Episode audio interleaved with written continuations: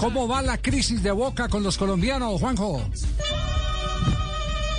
Bueno, hoy, ayer hablábamos de, de la crisis de, de- del caso de, por ejemplo, Cardona y la palabra de... Felicitaciones, muy bien al arquitecto que le tumbó la pared esa que no dejaba. Ya, ya en el baño Sí. se metió la Hoy cocina. se escucha mejor. Ya, ya, Hoy ya. se escucha O le puso las almohadas que le dijo Tibaquirá. sí, sí, Hizo sí, dos ya. goles el fin de semana, ¿no? Sí, Sí, sí.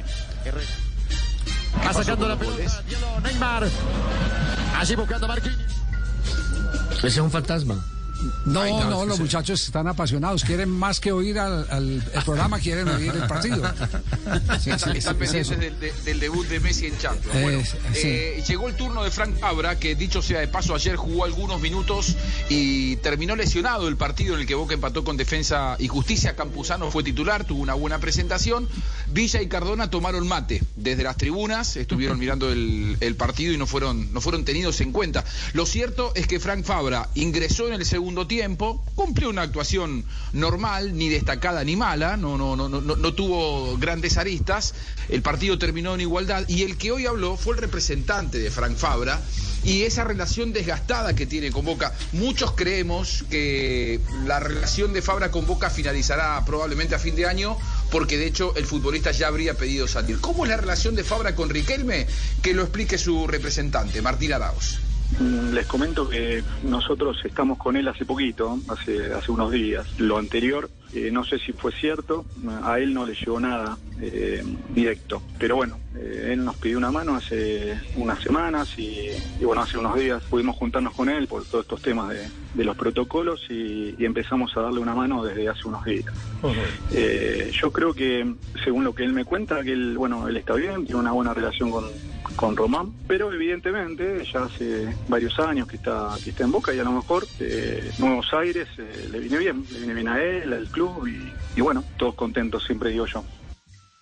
Martín Arauz, quien ahora representa a Fabra, como él explicaba desde hace muy pocos días, también es el representante, entre otros, por ejemplo, de Franco Armani en, en River. A mí me dicen que llegó con el objetivo de sacarlo del club y de poder llevarlo a Europa rápidamente. ¿Cómo se lleva Arauz, el grupo de representantes de Fabra, ya no con Riquelme, sino con el Consejo de Fútbol, en donde, entre otros, está el patrón Bermúdez? Con la dirigencia todavía no hablamos, que hablaremos en estos días a ver qué, qué opinan ellos, pero igualmente él, él sabe que está, que está en un, equipo gigante y, y bueno, y tiene que seguir eh, aportando lo suyo ahí. Y no está a desgano, digamos. Él está bien entrenando y ahora le toca estar desde el banco, pero bueno, son decisiones técnicas y siempre son respetables. Bueno, hace pocos días hubo una versión periodística en la Argentina que por ahí podemos empezar por ese lado, porque después Martín Araos lo va, lo va a explicar. Eh, esa versión periodística decía que eh, se angustiaba por la noche Fabra, que se levantaba, que se comía cinco alfajores y que se quedaba jugando a la play, al fútbol en la play en la madrugada. A ver qué dice la prensa argentina sobre el supuesto poco profesionalismo del colombiano.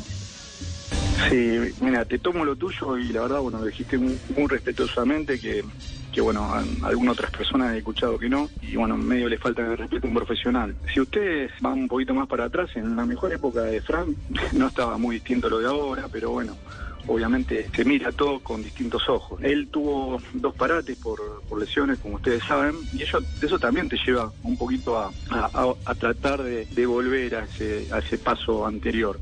Eh, él sigue entrenando bien, perfecto, es muy profesional, pueden averiguar en el club y a los profes que tuvo, y, y no es que yo entiendo lo que ustedes dicen, pero no no es que él eh, deja de entrenar o está a desgano. Él sigue entrenándose muy bien. Es un profesional y si no, no estaría en la selección Colombia. Eh, así que creo que eso hay que sacarlo de lado. Después todo lo otro sí se verá, el desgaste de los años y demás, pero me, gustaría, me diste el pie Gastón para, para dejar bien en claro que es un, él es un profesional y, y en Boca lo, lo está haciendo muy bien.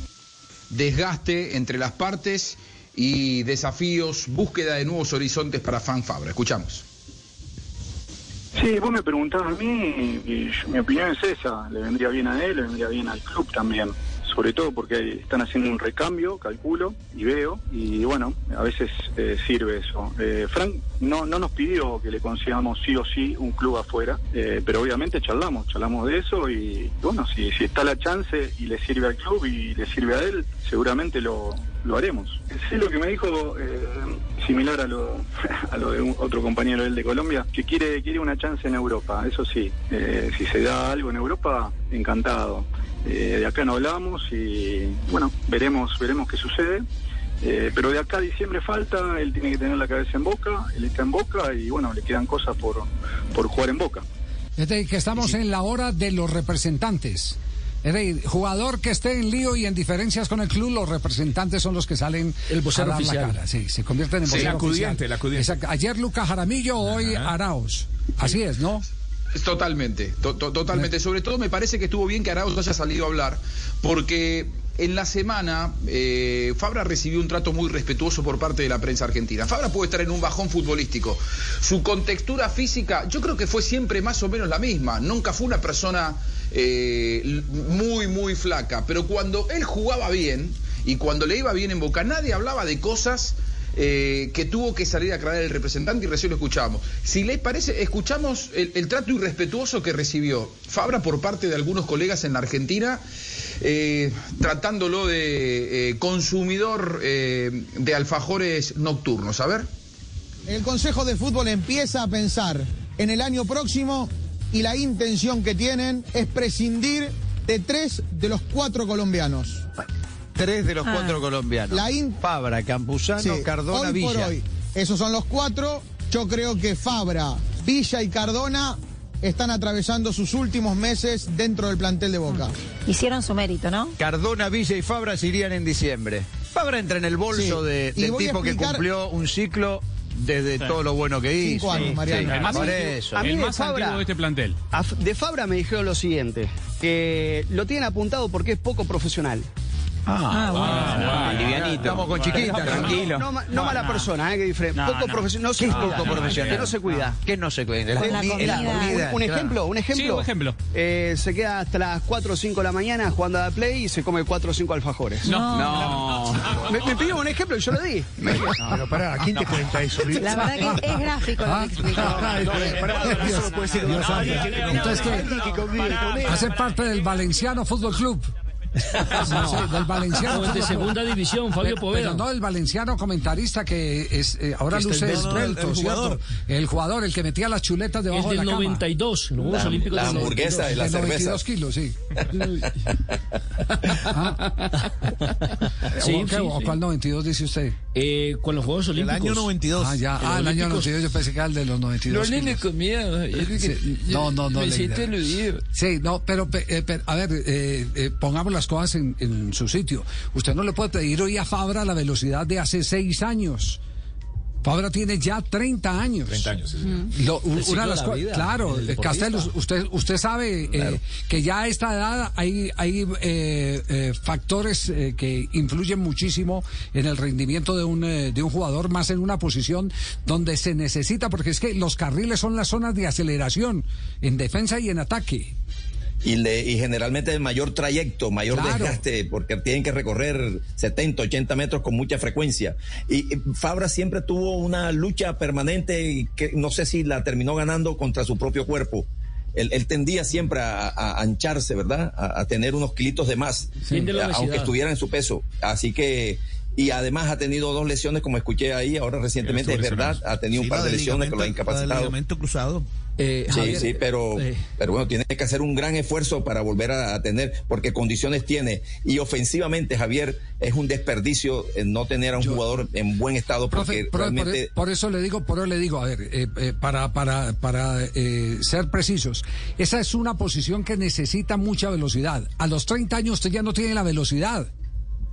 Es muy difícil. Usted, hay algunas características que usted puede conservar.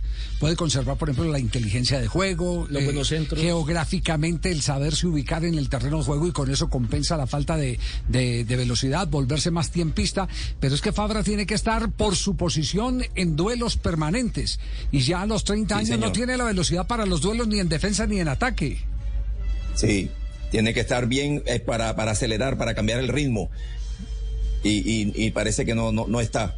No, no, no, no, no, le cuesta hoy más que, que antes. Eh, el tema es que el, el colega que menciona que Fabra es eh, poco profesional, yo, yo no sé si un poco profesional se pueda mantener seis años en un equipo como Boca Juniors.